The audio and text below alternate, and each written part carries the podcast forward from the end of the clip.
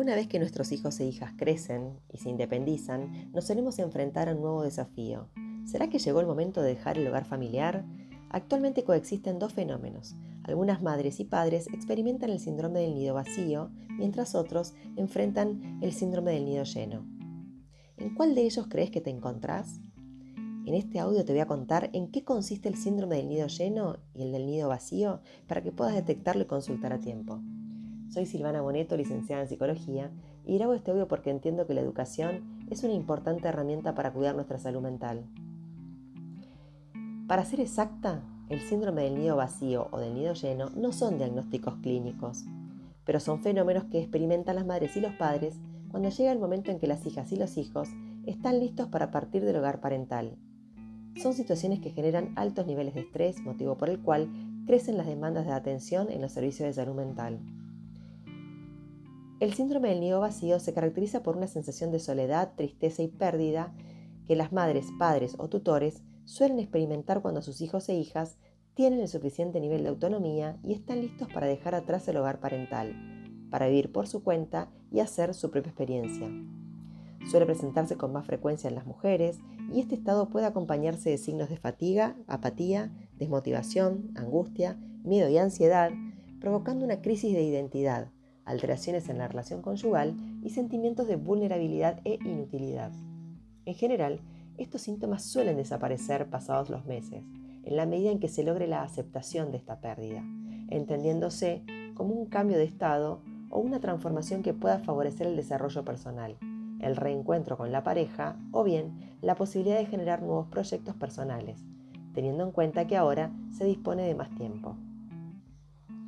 Ahora bien, en estos últimos años asistimos a un fenómeno distinto, diría que opuesto al que se ha denominado síndrome del nido lleno. Actualmente los hijos y las hijas de edades avanzadas, cercanos o pasados los 30 años, continúan viviendo o regresan a vivir al hogar parental. Una investigación liderada por Alicia Bonelli de la Universidad Argentina de la Empresa señala que el 74.5% de los las y jóvenes entre 18 y 35 años viven con sus padres y más de la mitad no aporta la economía del hogar.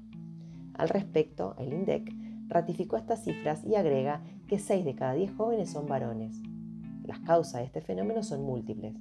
Caben destacar el desempleo o un salario precario que no alcanza para solventar los gastos de un alquiler, la extensión del tiempo educativo a través de cambios de carrera o la realización de posgrados, la posibilidad de tener parejas sexuales sin necesidad de mayores compromisos, las comodidades que se obtienen en el hogar familiar, priorizando el consumo en vez de la autonomía y la independencia económica, situaciones de separación, de divorcio o enfermedades como el abuso de sustancias, entre otras.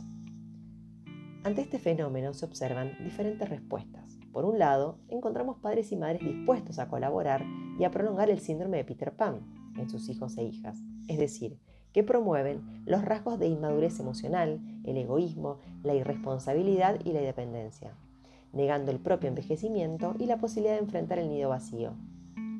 En otros casos, nos enfrentamos a padres y madres completamente desbordados y frustrados ante la situación de no poder sobrellevar la carga económica, financiera y emocional que esto implica, con las dificultades que acarrea toda convivencia, teniendo que relegar tiempos propios y espacios de disfrute.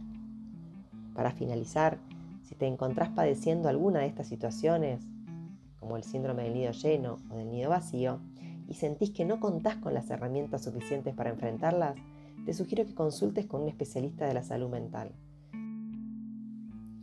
Tené en cuenta que si el malestar persiste durante un largo plazo, te quita calidad de vida.